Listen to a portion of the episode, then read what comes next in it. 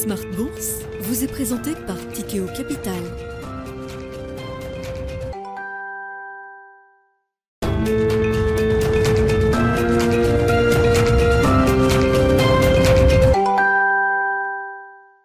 C'est reparti pour Smart Bourse, votre double dose quotidienne de marché en direct sur Bismart. Chaque jour à la mi-journée, 12h30, 13h. Et en fin d'après-midi, la grande édition pendant une heure à partir de 17h en direct, rediffusée à 20h sur Bismart TV.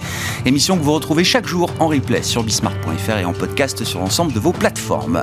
Aujourd'hui, à la une ce soir de cette euh, émission, l'histoire de l'inflation américaine qui se confirme mois après mois. C'est la grande désinflation aux États-Unis depuis six mois maintenant et cette tendance est encore confirmée par le rapport qui a été publié en début d'après-midi, rapportant donc l'inflation du mois de décembre aux États-Unis qui tombe à 6,5% de progression sur un an. On est encore évidemment sur un rythme spectaculaire, mais souvenez-vous, on vient d'un pic à plus de 9% pour l'inflation globale euh, aux États-Unis au mois de juin dernier. Depuis, c'est un phénomène de désinflation qui se confirme donc mois après mois pour l'inflation globale, mais également pour l'inflation cœur même si cette partie de l'inflation sous-jacente, notamment à travers les services, offre un peu plus de résistance, bien sûr. On notera quand même que l'inflation cœur a décéléré avec un rythme de 5,7% sur un an, quand le pic sur l'inflation cœur a été marqué en septembre à 6,6%. Les marchés prennent acte de ce rapport qui est ressorti en ligne avec les attentes.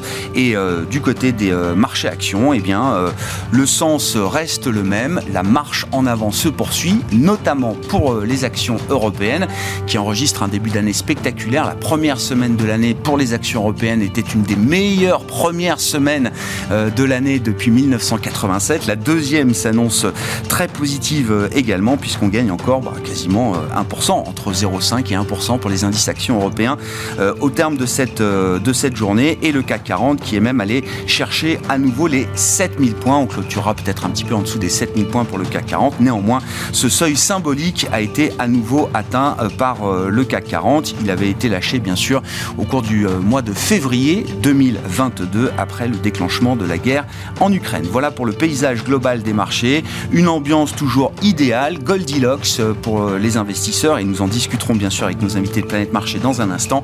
Et puis dans le dernier quart d'heure de Smart Bourse, le quart d'heure thématique, nous intéresserons au thème de la disruption ou des disruptions plus précisément, thématique qui est adressée notamment par les équipes de gestion de Cadril Capital et Jean-Edouin Réa, gérant chez Cadril Capital, sera avec nous en plateau à partir de 17h45.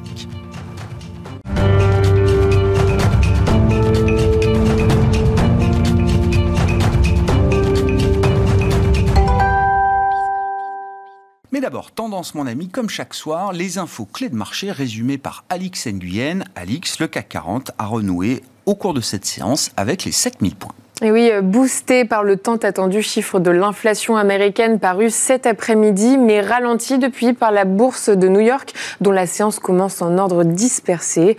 Aux États-Unis, les prix euh, s'assagissent un peu plus chaque mois. En décembre, comme anticipé, l'inflation a reculé de 0,1%. Hors alimentation et énergie, ils ont augmenté de 0,3%. C'est la première baisse séquentielle observée depuis mai 2020. Euh, sur un an, l'inflation ressort à 6,5% et s'établit à 5,7%, hors éléments volatiles. Dans le détail, la forte baisse des prix de l'essence est à l'origine de cette décélération. L'inflation reste forte cependant dans les services, dont une plus forte poussée encore dans les loyers. Et puis, autre indicateur ce jour, toujours aux États-Unis, les inscriptions hebdomadaires au chômage ont très légèrement diminué à 205 000 contre 206 000 la semaine précédente. Du côté des valeurs, on notera la lourde sanction pour le titre Ubisoft aujourd'hui à Paris. Oui, ce matin, euh, son action chutait de plus de 15%, euh, ramenant sa capitalisation boursière à 2,5 milliards d'euros, euh, soit son niveau le plus bas depuis le mois de février 2016. Et cette chute, le numéro 1 français du jeu vidéo la doit à son avertissement lancé hier sur ses résultats. Ubisoft révise en effet son objectif de chiffre d'affaires trimestriel de près de 830 millions d'euros. Une mauvaise nouvelle qui vient s'ajouter à celle du report annoncé de son jeu Skull and Bones, sans compter euh, l'arrêt du développement de trois autres jeux. Et puis, euh, on notera également la chute importante d'Orpea. Oui, son, titre euh, repère la moitié du rebond engrangé euh, depuis le début de l'année. Un rebond né des spéculations liées au scénario d'une prise de contrôle d'Orpea via l'entrée au capital de la Caisse des dépôts. Et dans ce contexte, Orpea a rappelé être engagé dans la négociation d'une restructuration financière drastique qui aura, je cite, un impact dilutif massif pour les actionnaires. Tendance, mon ami, chaque soir, les infos clés de marché avec Alix Nguyen dans Smart Bourse sur Bismart.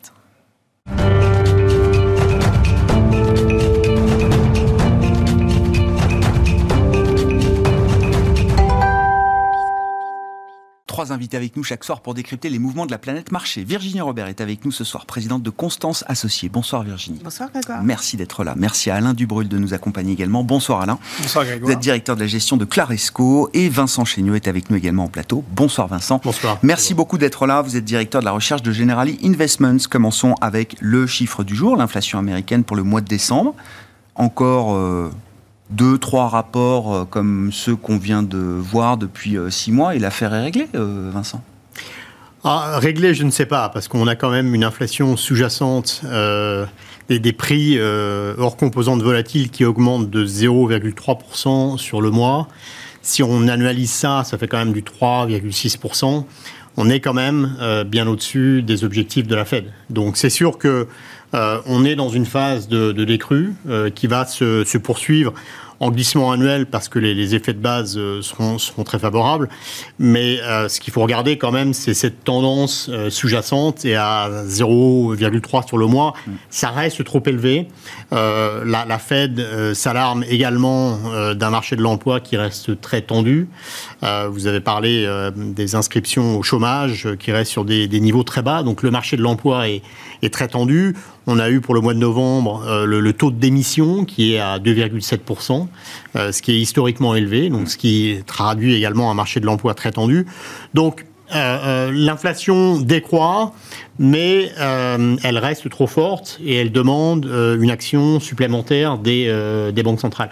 Quand vous dites action supplémentaire, est-ce que ça veut dire action supplémentaire au-delà de ce qui a déjà été communiqué par la Fed ou le plan de marche tel qu'il a été indiqué lors des euh, récentes communications semble encore euh, parfaitement adapté à la situation. En effet, euh, après une série de hausses de 75 points de base, euh, la Fed est passée à 50 et elle a signalé qu'elle pourrait passer à 25 points de base euh, lors du meeting du 1er février. ça reste le scénario central, en effet. donc le, rythme du resserrement monétaire va décélérer. la question que le marché se pose, c'est est-ce qu'on a encore deux ou trois hausses de taux? Nous, on en voit plutôt trois. Le marché planche, penche plutôt du côté de deux. Et surtout, le marché pense qu'assez rapidement ensuite, euh, la Fed baissera ses taux, ce que la Fed, du reste, euh, conteste. Euh, il nous semble qu'en effet, la Fed ne baissera pas avant le, le, quatrième trimestre. Donc il y a une forme de complaisance de la part du, du, marché en ce moment le marché est en train de pricer euh, les Goldilocks, comme vous les appelez, le scénario idéal dans lequel on évite la récession, on a plutôt un atterrissage en douceur, et dans le même temps, l'inflation recule très vite. Euh, ce qui effectivement, ce qui permettrait aux banques centrales d'arrêter euh, assez vite le processus de resserrement monétaire. Donc ça, c'est le scénario idéal. il est quand même semé d'embûches, je pense. C'est difficile d'en faire un scénario central quand on réfléchit à des prévisions ou des on, a beaucoup d'incertitudes. C'est vrai que la, résistance du marché de l'emploi euh, interroge sur ce que pourrait être euh, ce, ralentissement. Et en effet, est-ce qu'il pourrait permettre aux, consommateurs euh, de tenir la distance et d'éviter une récession?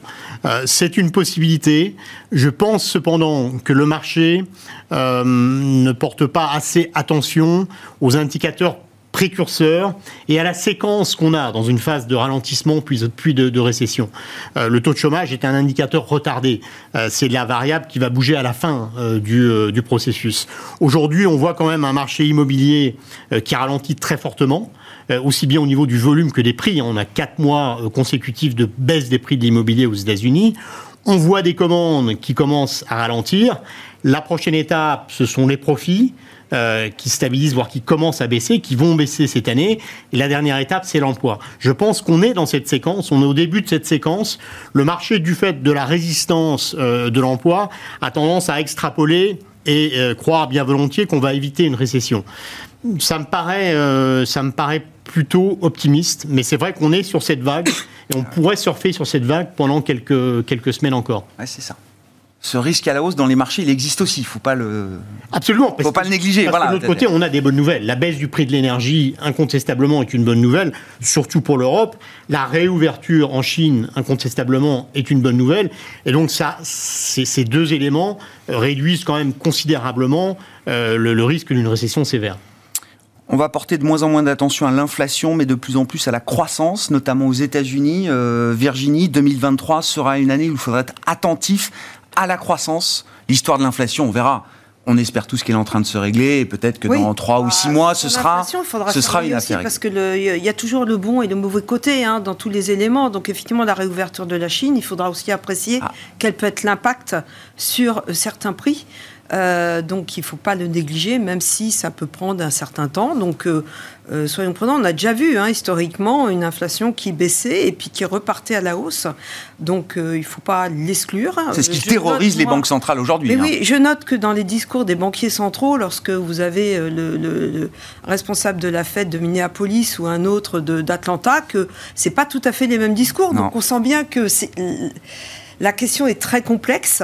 Et, et- et je crois qu'il faut rester assez humble. Par ailleurs, il ne faut pas oublier que la Fed, effectivement, elle est sur ce, ce chiffre presque dogmatique hein, des 2%. On pourrait se dire, euh, mais ces 2%, finalement, est-ce qu'on ne serait pas très bien avec euh, une inflation à 3 tout dépend de la croissance en parallèle.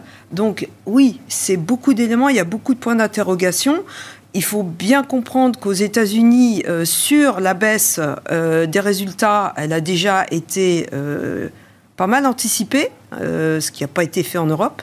Mais euh, il y a quand même, vous avez vu d'ailleurs le comportement des marchés l'année dernière sur euh, le- ces marchés américains, certes qu'il y avait euh, aussi de l'avance. hein, donc On ne se paye pas au même prix quand même en Donc, Europe euh, et aux États-Unis, euh, Virginie. oui, mais ça, les, les prix, euh, Grégoire, on le sait, c'est toujours le même euh, Oui. débat. Euh, c'est les croissances sur le long terme. Qu'est-ce que vous mettez Mais à 15, 16, 15 de PE euh, Oui, mais aux États-Unis versus, euh, je sais pas, 12 en Europe. euh, oui, enfin, est-ce qu'on est vraiment à 12 en Europe? Je suis pas sûr qu'aujourd'hui, avec un CAC qui est euh, de plus en plus constitué par des valeurs du luxe, est-ce qu'on est encore à 12 Je suis pas certaine. J'ai pas regardé. Moi, je suis sur les Oui, oui, marchés américains, Ah ouais. mais ça m'étonnerait parce que je crois pas que LVMH paye 12 fois. Non, pas LVMH, non. Et c'est quand même devenu des Mais il y a aussi lourds. Renault et Stellantis Et donc, dans le euh, cas. Oui, d'accord. bon, voilà, mais il y a l'effet, euh, voilà, il y a l'effet proportion hein, qui, qui. Et donc qui sur le hein. risque, sur le risque des BPA aux États-Unis, là, on entame la Oui. saison de publication demain. Donc Bah, effectivement, de toute façon, les le, BPA, le marché a. hein, euh, sur les États-Unis, euh, là, sur le chiffre d'affaires, les attentes, c'est tout au long de l'année euh, 2023, le- les attentes, c'est petite hausse avec effet inflation, euh, ce chiffre d'affaires. Donc, euh, et puis sur les earnings, c'est de la décroissance. Euh, à part quelques postes comme les transports, l'énergie, évidemment, encore l'énergie en hausse sur le premier, sur le, dernier trimestre de 2022 et premier trimestre éventuellement. Et puis donc une dégradation des earnings avec une amélioration à partir du euh, T3. hein. Euh, du troisième trimestre. Donc c'est ça qu'il faudra surveiller. En fait, euh, j'ai l'impression que le marché, il est de plus en plus dans cette approche court-termiste euh, parce qu'il n'y voit pas très clair et c'est normal. Et donc, je crois qu'il faudra, ça sera un jeu d'ajustement. Et en revanche, sur ces earnings, moi, je, je, je, je crois réellement que sur 2023, euh, on aura de bonnes et des mauvaises surprises. Mmh. Et je pense qu'on aura davantage de différenciation. On dit toujours, bon, est-ce que ça va être en fin d'année moins de momentum, plus de stock picking Euh, C'est clair que là, il y aura, euh, je pense quand même, euh, en fonction de, de- de l'agilité, de ce qui a été vu déjà, de ce qui va se passer, euh, des avancées technologiques, il y a tellement de choses qui rentrent Quand, en quand vous en dites le, le marché américain, en l'occurrence, c'est c'est- mieux préparé que le marché européen euh, à des euh, surprises peut-être négatives ouais. sur les sur les Ouais. résultats. Vous pensez à quel type de secteur ou de valeur? Est-ce qu'on peut comment on peut Bah, euh, des incarner? Ou est-ce que vous voyez des, des surprises, un risque de surprise vraiment négatif par rapport à ce que le marché Ah, euh, de surprise. attend Bah, Un Je risque de que sur les surprise euh, staples, par exemple, les biens de consommation courant, où ils ont bénéficié effectivement d'un effet prix avec l'inflation, où ils ont bénéficié d'un environnement économique qui était particulièrement favorable et donc ils ne sont pas pour procéder à des hausses de prix. Et je pense qu'aujourd'hui, dans un schéma, puisqu'on est déjà en ralentissement économique aux États-Unis, euh, eh bien, même si la consommation euh, tient bien, mais quand vous regardez les PMI, c'est, vous voyez, c'est, quand même, il y a des, là, des, des, des, chemins quand même séparés. Et, et je pense que bah, ça va être plus compliqué. Et c'est des boîtes qui se payent très cher aujourd'hui. Bah, hein. Elles se payent beaucoup plus cher. un Procter Gamble va se payer 24 fois. alors, c'est toujours de la croissance, c'est toujours des très, très, très jolies compagnies. bon, voilà. Mais, mais bon, c'est peut-être moins un environnement facile pour ce genre de, société euh, que ça l'était il y a 18 mois ou 2 ans. Et sur d'autres secteurs, vous dites là, les, le reset de 2022 a été d'une violence telle qu'on s'est ajusté à des, euh, baisses de profit importantes. Ajusté parce que là, il y avait la partie momentum. Donc, par exemple, si on prend les softwares, dans les softwares, vous avez tellement de choses différentes. Mais il y a des sociétés qui ont été. Bon, tout, tout a été directé. En moyenne, on va dire, c'est du moins 60% sur le prix euh, boursier. Donc, euh, oui, il y a, y, a, y a, des choses intéressantes à Enfin, on payait ça combien de fois les chiffres d'affaires à un moment hein? Oui, mais, mais certaines ne gagnent pas ah d'argent d'ailleurs, donc euh, on est tout à fait d'accord. Mais il y en a d'autres qui étaient bien installés et qui, qui, qui, géraient, qui, qui étaient dans, dans, des prix, on va dire, assez. peut-être pas raisonnable, mais enfin bon, pas, pas non plus stratosphérique. Et là, le d-rating, il s'est opéré un peu partout. Mm, mm. Donc, on peut commencer à regarder euh, et anticiper. Et si effectivement on a cette deuxième partie de l'année euh, qui est confirmée euh, une stabilisation, moi je vois un palier, un plateau sur la hausse des taux. je ne vois pas non plus de baisse des taux, même pas avant 2024. Je ne sais même pas si on aura des baisses des taux d'ailleurs, parce que si l'économie tient bien. Donc, mais on peut commencer à regarder tranquillement. Mmh. Bon, sur l'environnement de marché un peu global, euh, Alain, euh, et ce, début d'année euh, quand même remarquable.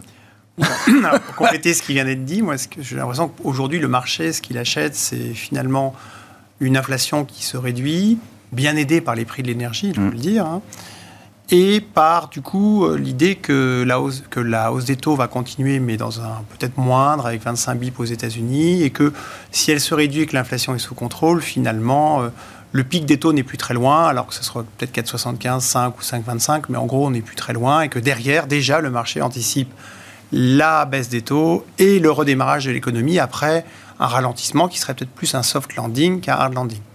Toutefois, je suis pas enfin, ça c'est un peu le scénario rose. Ben oui.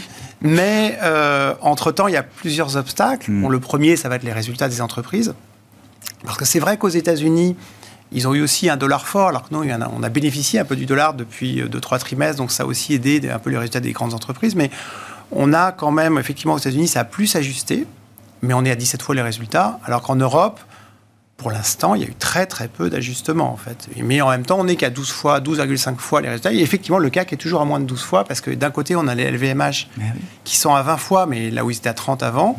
Mais on a toujours les Total et autres qui seront peut-être n'auront pas toujours autant d'argent, mais qui sont à des multiples à un chiffre et qui pèsent très lourd dans l'indice. Hmm. Donc au global, si on prend la moyenne du CAC, qui n'est pas très cher en moyenne. Maintenant, il y a des choses très différentes dans cet indice, comme dans beaucoup d'indices. Alors, le, moi, ce qui, ce qui me fait un petit peu peur, c'est d'abord les résultats. On a eu trois warnings euh, ce matin. Bon, celui d'Ubisoft, qui pourrait argumenter que c'est une situation spéciale et que l'argument qu'il donne n'est pas le vrai argument, mais il parle quand même d'un décrochage brutal des ventes à la mi-décembre c'est peut-être lié au secteur en particulier à leurs problèmes, mais comme si tout d'un coup, chez le consommateur, il y avait une baisse.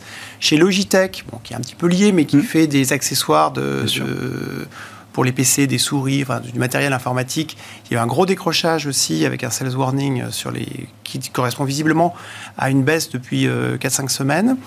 On, plus anecdotique, mais Signify, l'ancien Philips Lighting qui fait des ampoules, là, qu'est-ce qu'ils disent?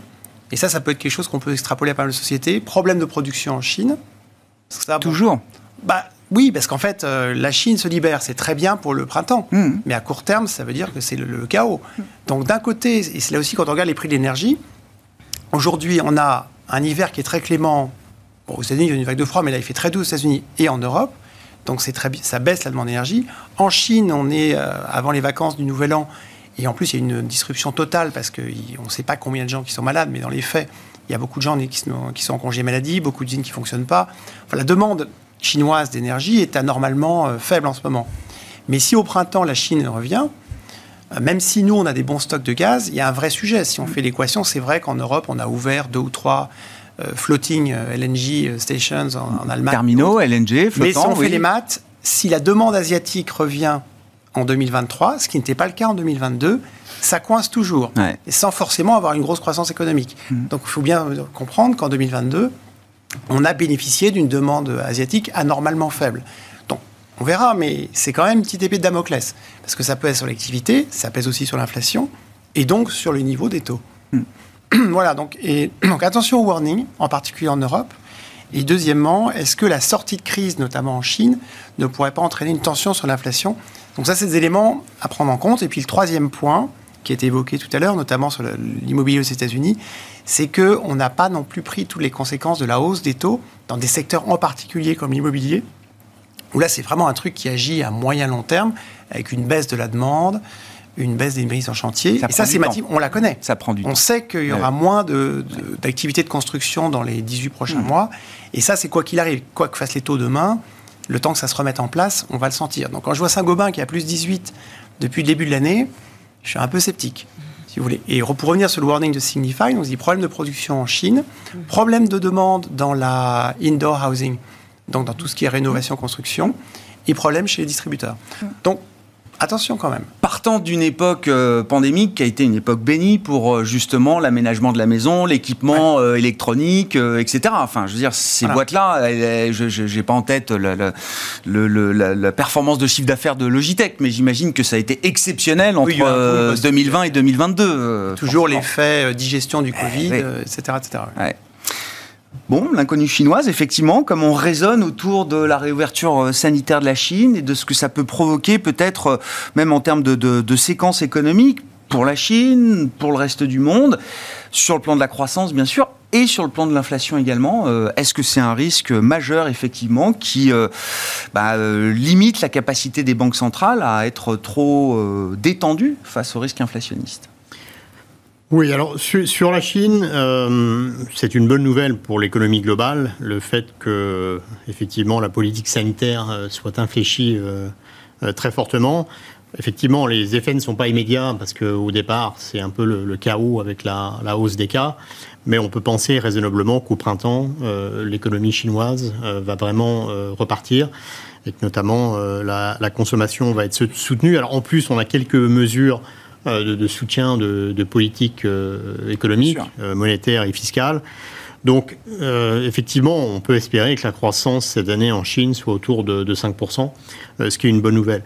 L'impact sur l'inflation globale, alors effectivement, c'est un acteur majeur, donc ça, ça pourrait effectivement ralentir en tout cas la, la, la, décrue de, de l'inflation sous-jacente.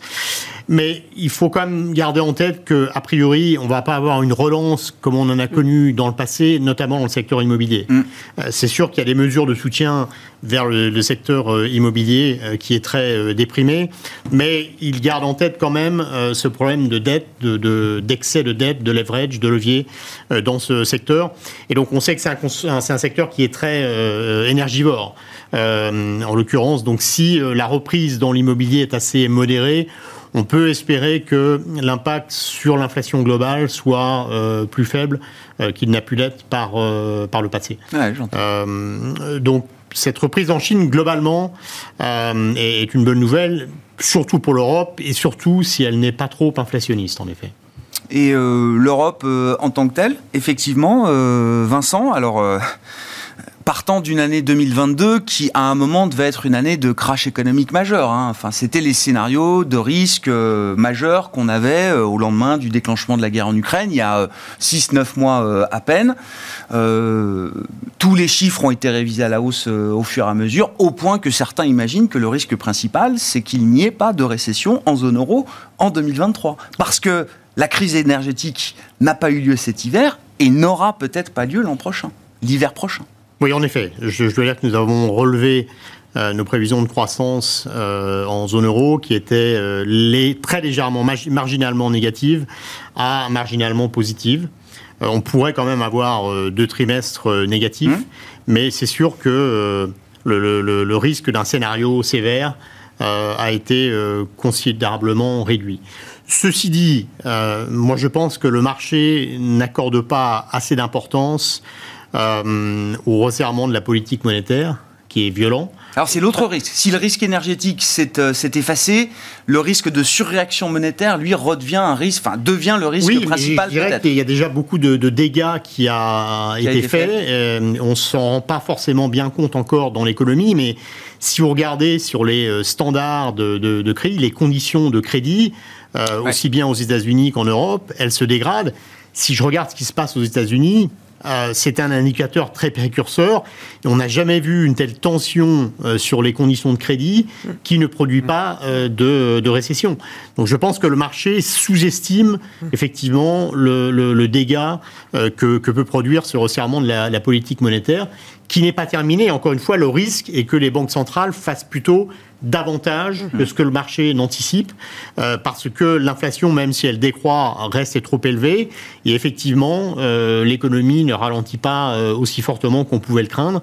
Et donc, pour juguler cette inflation, il va peut-être falloir aller encore plus loin en territoire restrictif.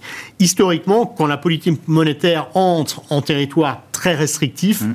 ça cause des dégâts économiques. Et je pense que le marché aujourd'hui est plutôt en train de sous-estimer ce, facteur. Mm. Bon, on suivra ça. Prochaine réunion, donc pour la Fed, 31 janvier, 1er février, et la BCE qui, euh, dans la foulée, euh, elle aussi, continuera de monter ses taux le 2 février euh, prochain. Sur l'investissement action aux États-Unis, Virginie, alors la séquence de résultats commence. Ce que je trouve intéressant dans le marché après le, reset de 2022, c'est que bah, et chez des gérants croissance et chez des gérants value. Ça veut plus rien dire. Ouais, alors ouais, il y a des arguments qui se valent dans ah les deux euh, côtés. il faut, faut arrêter de parler de la value, de la croissance, parce qu'il y a du value qui est passé en croissance et de la croissance qui est passé en value. Si vous prenez les, les, indicateurs, enfin les, agrégats euh, du S&P, value et croissance. D'ailleurs, il y a des titres qui sont dans les deux, pas dans les mêmes proportions, euh, parce qu'il y a des critères hein, qui sont qui sont pris, qui sont retenus par Standard Poor's. Donc, mais vous avez quand même des choses qui peuvent être euh, par exemple, en value, par exemple, Amazon, c'est le numéro 3. Les GAFAM sont value. C'est incroyable. Donc, c'est, c'est, on retrouve. En revanche, dans, dans grosse, vous avez les, les, pétrolières. Donc, euh, euh, et Microsoft euh, est dans les deux. Euh, il y a bon nombre de sociétés qui sont dans les deux, pas forcément les mêmes poids, mais donc ça ne veut plus dire grand-chose ah, parce que évidemment il y a la partie momentum, mais comme les, les, les, techs ont été directés de, de, quand même de façon sensible, hein, on peut le dire, eh bien on arrive dans la value, vous retrouvez Salesforce.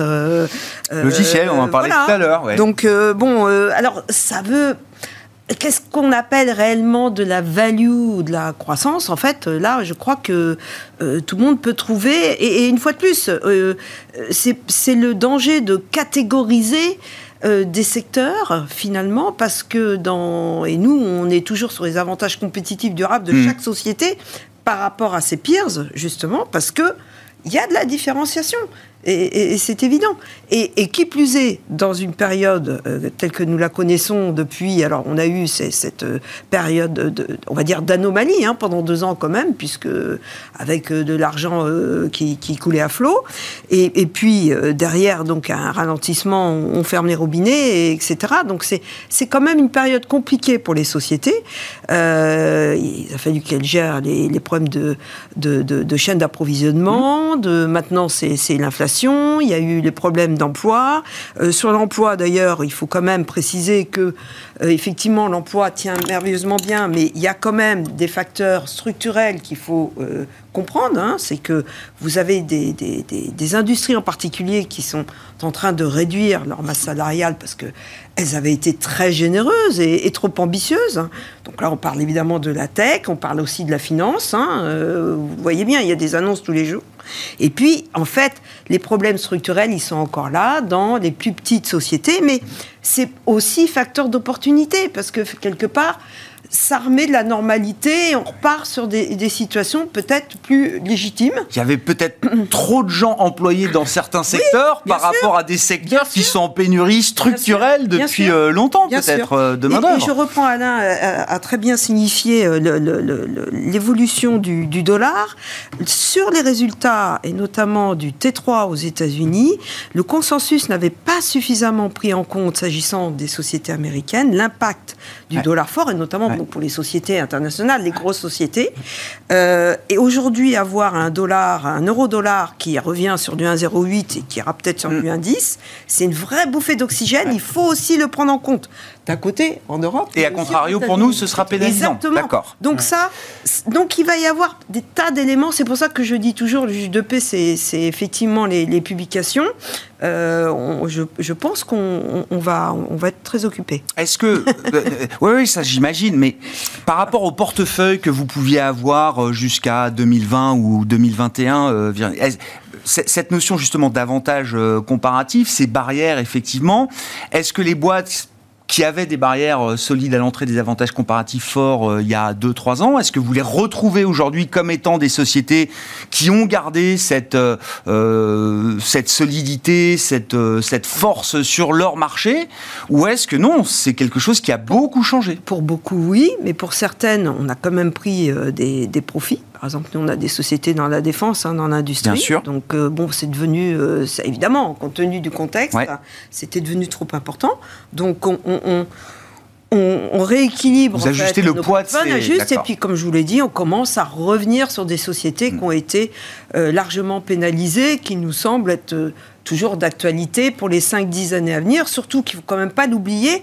On, parle beaucoup d'inflation, de récession, mais on parle beaucoup aussi de chat GPT, on parle beaucoup d'innovation, et, et- et tout ça, c'est devant. hein. donc, euh, il faut comprendre ce Vous dites, on s'inquiétait d'un ralentissement un peu structurel de la demande pour les services informatiques, le cloud, etc. Oui, alors ça, c'est. Est-ce qu'on n'était pas en surcapacité dans cette industrie Oui. Vous dites, Eh ben, euh, mais c'est bien il y aura peut-être ait- plus de la, autant de croissance, mais il y en aura toujours. Voilà, et c'est bien finalement qu'il y ait, vous savez, c'est très schumpeterien, mais quand il y a des difficultés, c'est bien, ça permet de remettre justement dans cet univers de, euh, euh, de concurrence, de remettre un peu de pression euh, sur les avancées technologiques. On aura probablement aussi des acteurs qui vont émerger.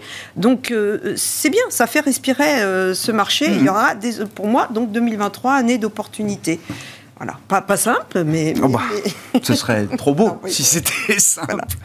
Alain, Sur, sur la tech en particulier, qui a quand même Ouais. beaucoup souffert en Ouais. 2022, on, on note sur certaines entreprises un petit tassement d'activité, mais enfin, on reste pour la plupart d'entre elles sur des. On est toujours dans des secteurs en croissance, attention. hein. Mais, mais en fait, le, ce qui a le plus souffert l'année dernière, moi je dirais, c'est les valeurs dites de qualité qui, bah, si on prend la technologie ou l'innovation en particulier, sont passées de 60 fois les, vents, 60 fois les, les résultats à 20 fois les résultats, par exemple. Donc il y a eu un de-rating important et même parfois très important sur certaines valeurs, alors que leurs résultats n'ont quasiment pas bougé.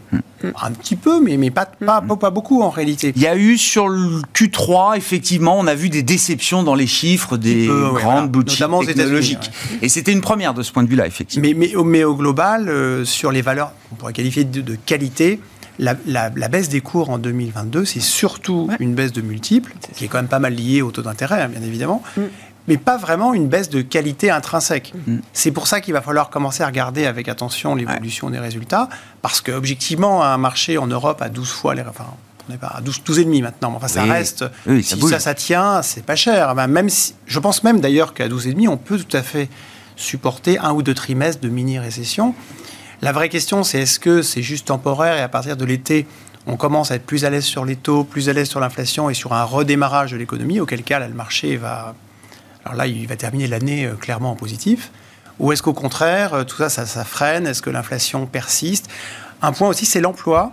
Parce que là, là je sors de, de forums de, de brokers, enfin, j'ai vu pas mal de sociétés. Ouais, bien sûr. Et euh, bon, c'est pas l'activité n'est pas extraordinaire, mais c'est pas non plus catastrophique. Je dirais pour l'instant c'est sous contrôle.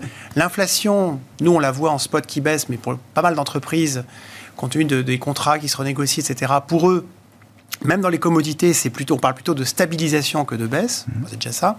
Et sur l'énergie, il y a un effet différé qu'il faut quand même pas euh, oublier. C'est vrai que ça baisse, mais dans le quotidien de pas mal de boîtes, on est au pic du. des- enfin, on parle Oui. des boulangers et des autres, mais ils sont au, sommet de la vague en termes de perception. Donc en termes d'activité, c'est pas évident. Et l'autre point, c'est que l'emploi, pour l'instant, à de rares exceptions, en tout cas en Europe, pour l'instant, ils ont tous du mal à trouver des gens. Mais oui. Ça veut dire aussi que quand l'activité ralentit, ils ne s'en séparent pas. Mais non. C'est en ce, ce sens que le- les statistiques d'emploi sont très euh, tardives en réalité. Parce qu'aujourd'hui, les gens qui ont viré tout le monde au moment du Covid enfin ceux qui ont fait ce choix, si on veut dire, même s'il y a eu beaucoup d'aides pour que ce soit pas le cas, mais qui n'arrivent plus à retrouver les gens aujourd'hui, ils préfèrent essayer de garder les gens d'une manière ou d'une autre pour euh, un rebond potentiel à la fin de l'année, plutôt que s'en séparer et après ne plus pouvoir les retrouver. Donc l'emploi a tendance à rester assez dynamique. On verra pour les salaires, mais ça c'est un facteur. D'un côté c'est bien parce que ça soutient la demande et ça, ça limite le, le slum de consommation parce qu'on parle beaucoup de d'une inflation assez élevée, même euh, en Europe, mais on voit qu'en fait, si on regarde le nombre d'heures travaillées, finalement, comme il y a plus de gens qui travaillent et qui gagnent pas trop mal leur vie, bah, ça compense en partie l'inflation. Mais euh, voilà, donc si l'emploi reste dynamique, ça va aussi euh, limiter la désinflation. C'est le problème. Comment vous raisonnez effectivement alors, sur, ce qui peut apparaître un changement structurel quand même d'équilibre dans le marché du travail ou les marchés du travail en Europe et aux États-Unis. Je regardais encore la photographie. Enfin, je veux dire, pendant 20 ans, de 2000 à 2020, euh, il y avait un, déséquilibre sur le marché du travail américain dans le sens où il y avait une offre de, de travail plus importante que la demande de travail. Aujourd'hui, c'est renversé, mais à un point spectaculaire qui fait dire effectivement qu'il y a, une, pénurie un peu structurelle peut-être d'offres de travail euh, sur le marché euh, du travail américain par rapport à la demande, par rapport aux postes ouverts et aux emplois qui sont, euh, qui sont déjà pourvus aujourd'hui. Il y a un phénomène d'attrition de la population active qui est spectaculaire. Non, ça c'est vraiment un grand point d'interrogation. Euh, comment va se comporter le marché de l'emploi? Et en l'occurrence est-ce que et les entreprises quelle va être la fonction de réaction des entreprises dans un marché du travail aussi? Beaucoup d'entreprises en effet regrettent d'avoir euh, licencié pendant le Covid euh, et d'avoir eu du mal à se repositionner ensuite dans la phase de reprise. Et donc on hésite aujourd'hui à licencier. Donc ça peut changer effectivement la fonction de réaction et du coup, ça peut euh, éviter une récession sévère, maintenir, euh, maintenir euh, la, la, consommation, mais en même temps, ça peut maintenir l'inflation plus élevée plus longtemps et, et, impliquer un resserrement supplémentaire des banques centrales. Je pense que le risque est là aujourd'hui. Ce qui, ce qui est remarquable, en l'occurrence, c'est que on a, euh, quand je parle du, pricing des banques centrales, on a une corrélation entre les obligations et les actions qui reste très positive. Ah Ce qui n'est pas forcément la norme euh, historiquement. Ça a été le fait de 2022 euh, et ça continue de façon spectaculaire en cette fin d'année. C'est-à-dire qu'en décembre, quand les banques centrales ont de nouveau montré, montré les dents, les taux longs ont monté, donc le prix des obligations baissait, les actions ont baissé. Et là, au contraire, en début d'année, les, les taux longs se replient et les actions euh, repartent, repartent à la hausse. Donc on a un marché qui est vraiment dominé aujourd'hui par, euh, par les taux, euh, par la politique monétaire. Encore une fois, ce n'est pas forcément la norme. Je pense qu'en 2023, en l'occurrence, ces corrélations vont changer. et ce sera plus tant la politique monétaire qui va dominer, mais plus les questions cycliques ou les, les questions d'appétit pour le risque qui, elles, ont tendance à créer une corrélation négative. Donc la bonne Ça veut dire qu'à un moment, la baisse des taux euh, des, des, rendements obligataires ne sera pas forcément une bonne nouvelle pour les marchés actions. Exactement. Euh, et je, je, pensais, pour être honnête, que cette transition s'opérerait plus rapidement. Mm. Pour l'instant, euh, on reste sur cette corrélation positive et ça participe euh, à ce, ce, départ en fanfare des, des marchés d'actions. Mm. il y a pour moi quand même une certaine dissonance dans tout ça, parce qu'on a des courbes de taux qui sont inversées ce qui traditionnellement euh, envoie un signal de récession. Alors on me dit oui, mais pas cette fois, cette fois c'est différent. Je fais très attention à ça. Cette fois, ça c'est red flag généralement quand on entend ça. C'est vrai qu'on me dit ça traduit une inflation qui va baisser.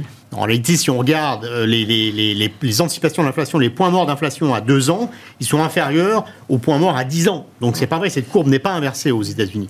En l'occurrence, euh, je, je, pense que ce, ce, ce, resserrement de la Fed en territoire très restrictif est plutôt récessionniste. Le marché des high yield sur le crédit ne price absolument pas de récession. On a des niveaux de spread sur le high yield qui ne reflètent absolument pas ce risque de récession.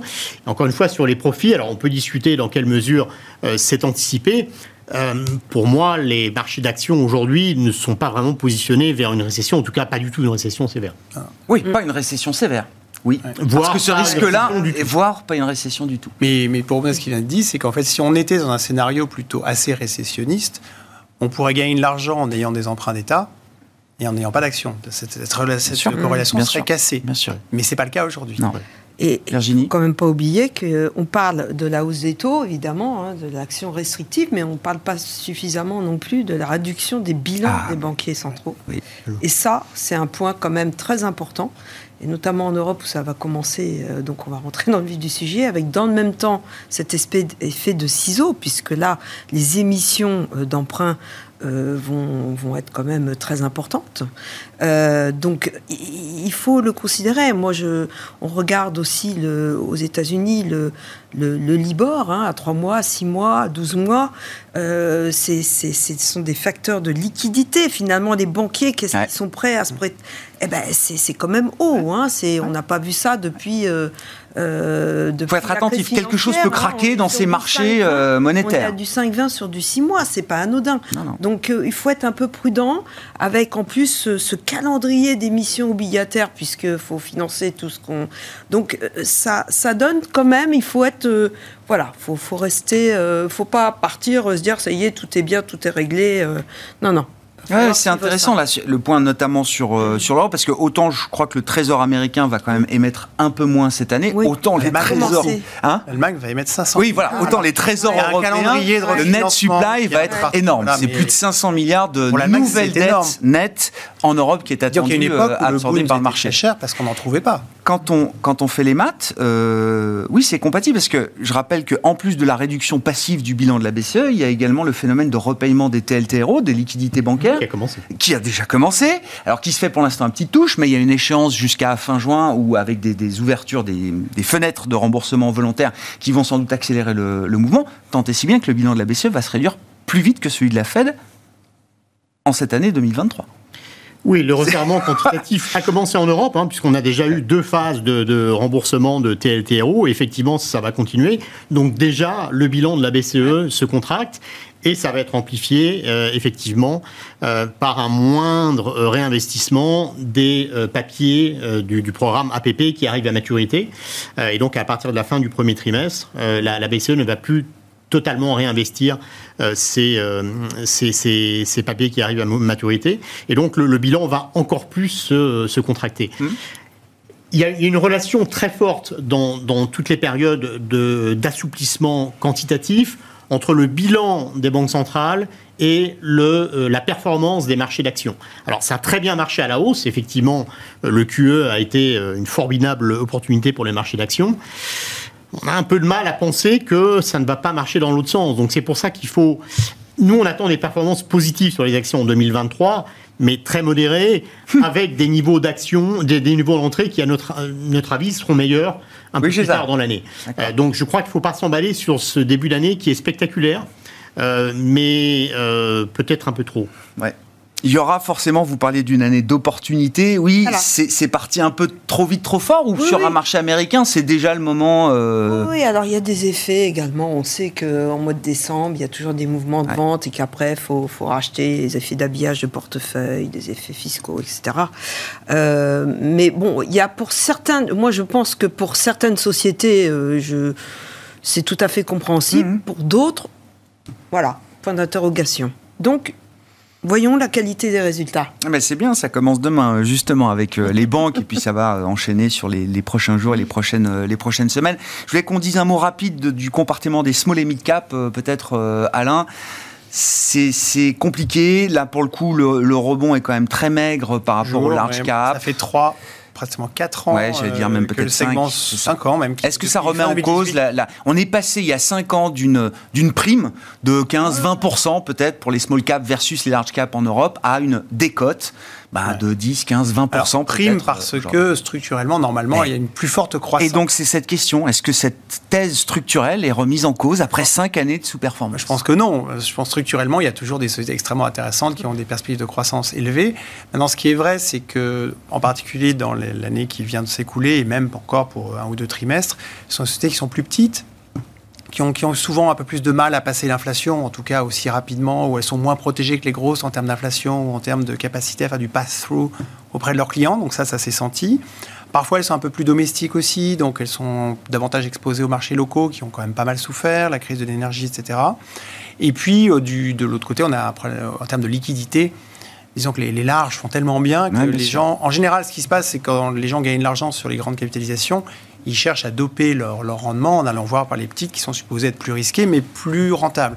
Comme ça fait 4 ou 5 ans que ce n'est pas le cas, euh, quelque part, euh, il y a une sorte de, d'hésitation, et on comprend volontiers pourquoi. Je pense que cette hésitation, elle viendra, elle, elle, se lèvera vraiment le moment où on sera reparti en mode croissance dans l'économie. Parce que là, évidemment, ces sociétés-là vont croître plus rapidement. Et comme leur valorisation, qui historiquement était toujours avec une petite prime, qui reflétait oui. cette plus forte oui. croissance, aujourd'hui sont au niveau du marché, voire inférieur, il y aura un vrai rebond. Mon inquiétude, c'est que ce n'est pas forcément dans, tout de suite encore dans l'immédiat, mmh. mais après, il faut savoir se positionner un peu avant, parce que le jour où ça démarre, ça démarre. Ah oui, ça peut partir fort. D'ailleurs, elles ont plutôt surperformé en, en, pour le coup en décembre. Ouais. Merci beaucoup à vous trois, en tout cas, d'avoir été les invités de Planète Marché euh, ce soir. Alain Dubreuil, le directeur de la gestion de Claresco, Virginie Robert, présidente de Constance Associés, et Vincent Chéniaud, directeur de la recherche de Generali Investments, étaient nos invités en plateau.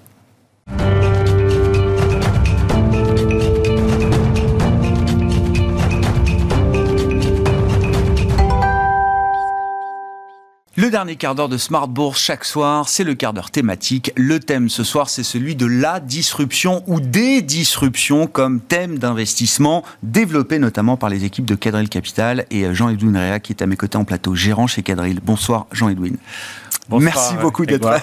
Merci beaucoup d'être là. On s'était vu une première euh, fois en fin d'année euh, dernière pour euh, expliquer effectivement alors le, le, le, le processus d'investissement du fonds que vous gérez chez Cadril Capital, qui est un fonds coté capitalisant sur l'expertise historique de Cadril Capital, qui est celle du capital investissement. Absolument. Et donc voilà, on, on, avait beaucoup discuté de, de ces passerelles entre le monde du non coté et le monde du côté, comment on peut capitaliser sur l'expertise non cotée pour enrichir la conduite d'une stratégie dans le monde côté autour de la thématique des disruptions, je le mets au pluriel parce que des ruptures, il y en a dans euh, plusieurs domaines, dans Beaucoup, plusieurs ouais, secteurs. Ouais. Et donc, vous avez identifié trois grandes thématiques de rupture euh, avec lesquelles vous êtes confortable pour investir aujourd'hui. Euh, Jean-Yves, si je peux le résumer comme ça. Tout à fait. Merci Grégoire. Bonne année. Et ben meilleur vœu. Euh, donc, on, on, pourrait déjà conclure qu'il faut se tourner vers la clean tech, les semi-conducteurs et le cloud. Ouais. Mais pourquoi euh, donc on sort d'une période euh, assez étrange qui était euh, la période de la pandémie où on a vu cette énorme accélération de la dépense dans le digital et on était dans le tout digital. Et on est sorti de, ce surinvestissement avec la revanche du physique. Ça, c'est 2022. Mmh. La revanche du physique, c'est euh, en fait, c'est la guerre en Ukraine, c'est euh, les disputes sur l'énergie, et c'est euh, la prise de conscience que, en fait, on doit développer des économies qui sont indépendantes. On, on démondialise en fait, et à partir de, de ce mot d'ordre, euh, se, se, sont sorties trois thématiques, euh, des grandes thématiques ouais. d'investissement qui sont imbriquées les unes dans les autres, qui sont codépendantes, mais qui sont des vents contraires. Mm. Donc elles, elles, se, elles ne cèdent pas euh, l'une l'autre. Ouais, la première, c'est la décarbonisation. Ouais. On en parle depuis longtemps, c'est un vœu pieux. Et la décarbonisation, c'est avant tout euh, l'envie de sauver la planète euh, par les investissements euh, décarbonés.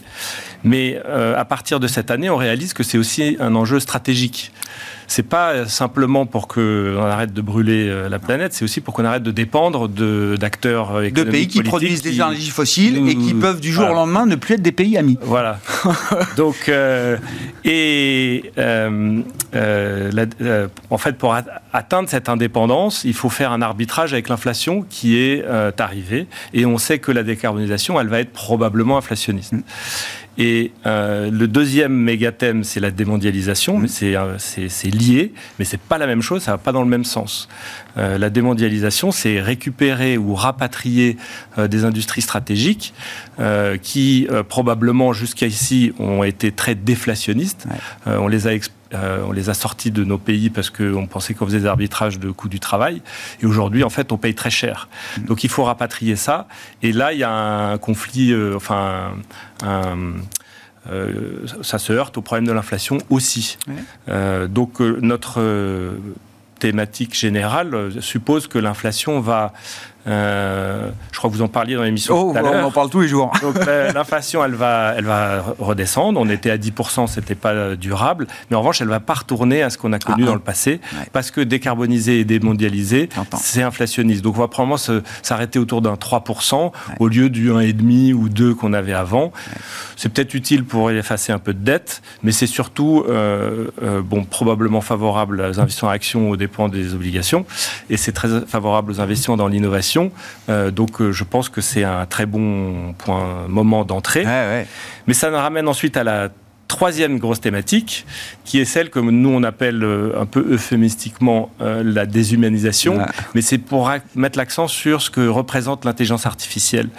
Et l'intelligence artificielle aujourd'hui, en fait, on vit un moment assez spécial avec OpenAI et euh, ChatGPT qui a fait un, énorme buzz euh, dans le monde entier. C'est peut-être le, bon, c'est peut-être pas le bon. Ça sera soit euh, MySpace, soit Facebook. Mais en tout cas, on ah. sait que on est sur un point de bascule où l'intelligence artificielle arrive dans, plein de métiers, dans l'éducation, dans, les transports. Arrive dans nos vies, dans nos quotidiens aussi. Dans l'armement. Dans l'armement. Et c'est très important d'avoir euh, l'industrie qui est derrière cette intelligence artificielle, qui est le semi-conducteur et le software. Les Américains dominent le software.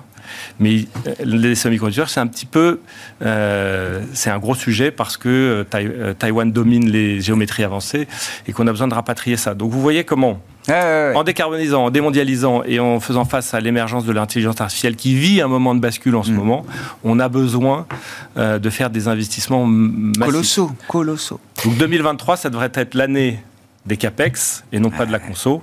Et on a eh choisi de se positionner beaucoup sur des valeurs de clean tech et des valeurs de semi-conducteurs et des valeurs de cloud. On rentre dans un monde ou dans une séquence où il faut produire et investir. On a beaucoup consommé, il va falloir produire et investir.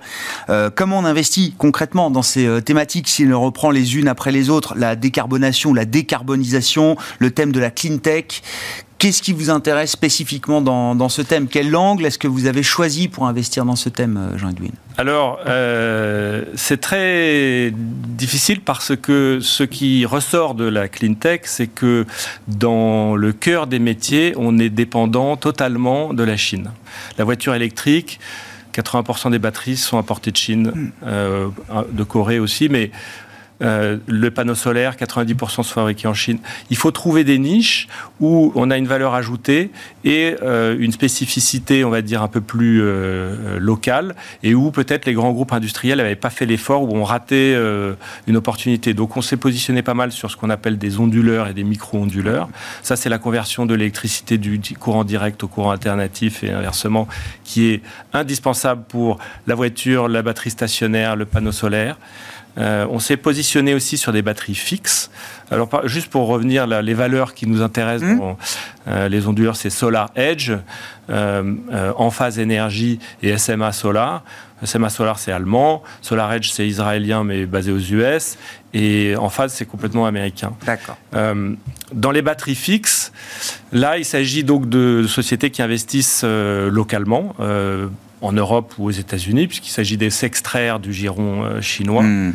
Euh, pour l'instant, je me suis positionné sur des sociétés qui installent des batteries fixes euh, parce qu'elles sont parce que les, les batteries locales sont pas encore prêtes. ces sociétés, on a STEM euh, qui est américaine, et on a Alphen qui est hollandaise. D'accord. Euh, ça peut changer. On a euh, aussi pris des positions un peu plus matières premières sur le cuivre et le lithium, eh dans la mesure où on est en pénurie. Ce sont des métaux de la transition. Absolument indispensable. Voilà. Et euh, bon, il y a d'autres euh, euh, thématiques de, de clean tech. C'est assez vaste et ça change très vite. notamment les technologies de batterie, je pense, dans l'année qui vient ou dans les deux années qui viennent, vont connaître des bouleversements. en 2022, pour la première fois, le prix des batteries n'a pas baissé il est monté de 1 ou 2% Enfin, c'est parce qu'il y a eu de l'inflation sur les matières premières et parce qu'il y a eu une surdemande. Et tous les installateurs de batteries stationnaires, par exemple, se sont fait euh, euh squeezer. parce qu'ils ne ah sont pas livrés parce qu'ils vont tous dans les voitures. La voiture se calme, peut-être que le stationnaire va repartir, mais en tout cas, c'est un enjeu euh, important. Mais je pense que des batteries solides, par exemple, euh, qui sont plus légères et qui peuvent augmenter euh, la durée de vie, de, pardon, la, la durée de charge d'à peu près 15%, ça, c'est un enjeu qui pourrait se, se, révéler crédible à la fin de cette année. Ça, c'est, voilà. Et sinon, il y a les semi-conducteurs. Oui, bien sûr. et ça, c'est très important, très stratégique. donc, nous, on a fait le choix, en fait, euh, d'aller en amont des conducteurs, puisque l'enjeu, en fait, c'est la, c'est la fabrication plus que la conception ou le design, euh, qui lui-même, euh, bon, tout, les, en Chine, en Angleterre, il y a ARM, aux US, il y a Nvidia. ce qui compte, c'est les, c'est les usines. il n'y a qu'une usine à géométrie très avancée qui domine l'écosystème aujourd'hui, c'est Taiwan Semiconductor, et elle est fragile. Donc, ils, j'ai oublié de mentionner que les politiques ont aussi dégagé beaucoup d'argent sur ces programmes. Ils ont dégagé plus de 400 milliards pour le Inflation Reduction Act qui mmh. vise la clean tech et ils ont dégagé 40 milliards, 53 euh, milliards pardon, pour euh, les semi-conducteurs aux US. Et en Europe, on attend, on est toujours un peu plus lent, mais on attend probablement un package. Il y a un discours volontaire. Oui, oui. Pour faire la même chose. Il faut mmh. onshorer les, les semi-conducteurs. Donc les outils qui vont dans les usines sont de, Bon, ça dépend des filières, mais globalement, vous avez une dizaine de sociétés qui sont en duopole, euh, les unes et les autres. Certaines sont même en monopole, comme ASM Lithographie mmh. euh, en, Hollande, ASM International sur les, la déposition atomique. Tout ça, c'est de la physique euh, très avancée. On a aussi des machines qui font des tests de post-production euh, Kaela Corp euh, aux États-Unis dans les euh, semi-conducteurs de silicium. On a une petite société qui nous a très très bien servi dans le fond qui s'appelle AR Test System qui fait euh, des tests de, de gaufres, de mhm. en silicium. Ah oui, bien sûr. en matériaux de carbure de silicium. C'est un matériau dont on parle peu, mais qui va révolutionner euh, la clean tech. Il y a une énorme demande et euh, on s'est positionné là-dessus aussi. En France, il y a aussi euh, Soitec, on en parle déjà pas mal, mais c'est une énorme innovation. Enfin, il baisse le prix moyen de la production d'un processeur de 15%. Et euh, il se lance aussi dans le carbure de silicium probablement l'année prochaine. ST Micro a été venu nous dire que sur le carbure de silicium, il comptait bien être indépendant à 40% en tout cas en matière d'approvisionnement de carburant en silicium et que pour ça, il y aurait des usines de production de carbure de silicium en France et en Europe? C'est une intégration qui devient Très verticale chez certains acteurs au regard de cette... Euh, hier euh, avec une start-up pareille. Et donc, bon, semi-conducteur, on le retrouve partout. Là, on parlait de la clean tech, de la décarbonisation, mais j'imagine que tout le thème de l'intelligence artificielle euh, justifie également des investissements dans les semi-conducteurs. Je dis ça parce qu'il reste une minute, euh, Jean-Luc donc il faut qu'on avance. Le thème de la démondialisation, ça m'intéresse euh, également. Comment vous abordez ce thème concrètement Alors pour nous, l'angle d'attaque de démondialisation, c'est surtout celui de la, des semis, mais c'est aussi celui de, de, la clean tech, puisque pour se défaire de l'énergie mm. fossile pour des raisons stratégiques et pas juste climatiques, il faut de, se défaire de la dépendance chinoise sur les sur la clean tech. Donc en fait, il faut absolument investir dans ces deux filières. Mm. Il y en a, il y en a d'autres, mais par exemple le cloud qui est très important, lui, il a connu son, son boom de dépenses euh, de 2020 à 2022. Donc il y a une pause probablement. Donc on n'est pas pressé d'acheter du Nvidia ou du Microsoft. Je comprends. On est plutôt euh, euh, bon. Il y a des sociétés plus petites qui sont intéressantes, qui font de l'innovation, notamment dans ce qu'on appelle la data observability. Donc c'est des, des, modules de surveillance de tout ce qui se passe dans, dans le cloud et là, des sociétés comme Datadog, euh, qui ont, euh, euh, bah, elles ont chuté de façon tout l'univers de la tech. 50, 60%, oui, ça 70, 70, oui, c'est ça. De toute façon, toutes les mégabules euh, ben, perdent 80%, et euh, il y a énormément de sociétés dans notre univers qui ont perdu ça. Donc, personnellement, je pense que c'est un moment d'opportunité. Bon, ça ne devrait pas aller plus bas. Ah oh, vous étiez venu tenir euh, ce message en fin d'année dernière sur le Nasdaq. Je me souviens très bien de votre graphique. Et il a testé, on a testé, on a retesté les, On n'est pas allé plus bas, on a juste testé. Eh ça repart déjà cette année, et je pense que les gens seront surpris euh, par l'ampleur du rebond. Euh, parce que je pense que la polémique des taux et de l'inflation va se calmer. Ça va se calmer. En tout cas, euh, non, ça sera plus grave dans un an, mais à court terme, Il y a une phase de respiration Voilà, sur ce thème de l'inflation qui devient un thème euh, structurel, même si on va pas vivre pendant des années avec 10% d'inflation, mais Voilà. un peu plus d'inflation quand même peut-être que ce qu'on a connu euh, pendant toute une génération, il faut bien le dire. Merci beaucoup Jean-Edwin. Jean-Edwin Réa qui était euh, avec nous pour évoquer ce thème de la disruption ou cette thématique des disruptions. Jean-Edwin Réa, gérant chez Cadril Capital, qui était l'invité du quart d'heure thématique de Smart Bourse ce soir.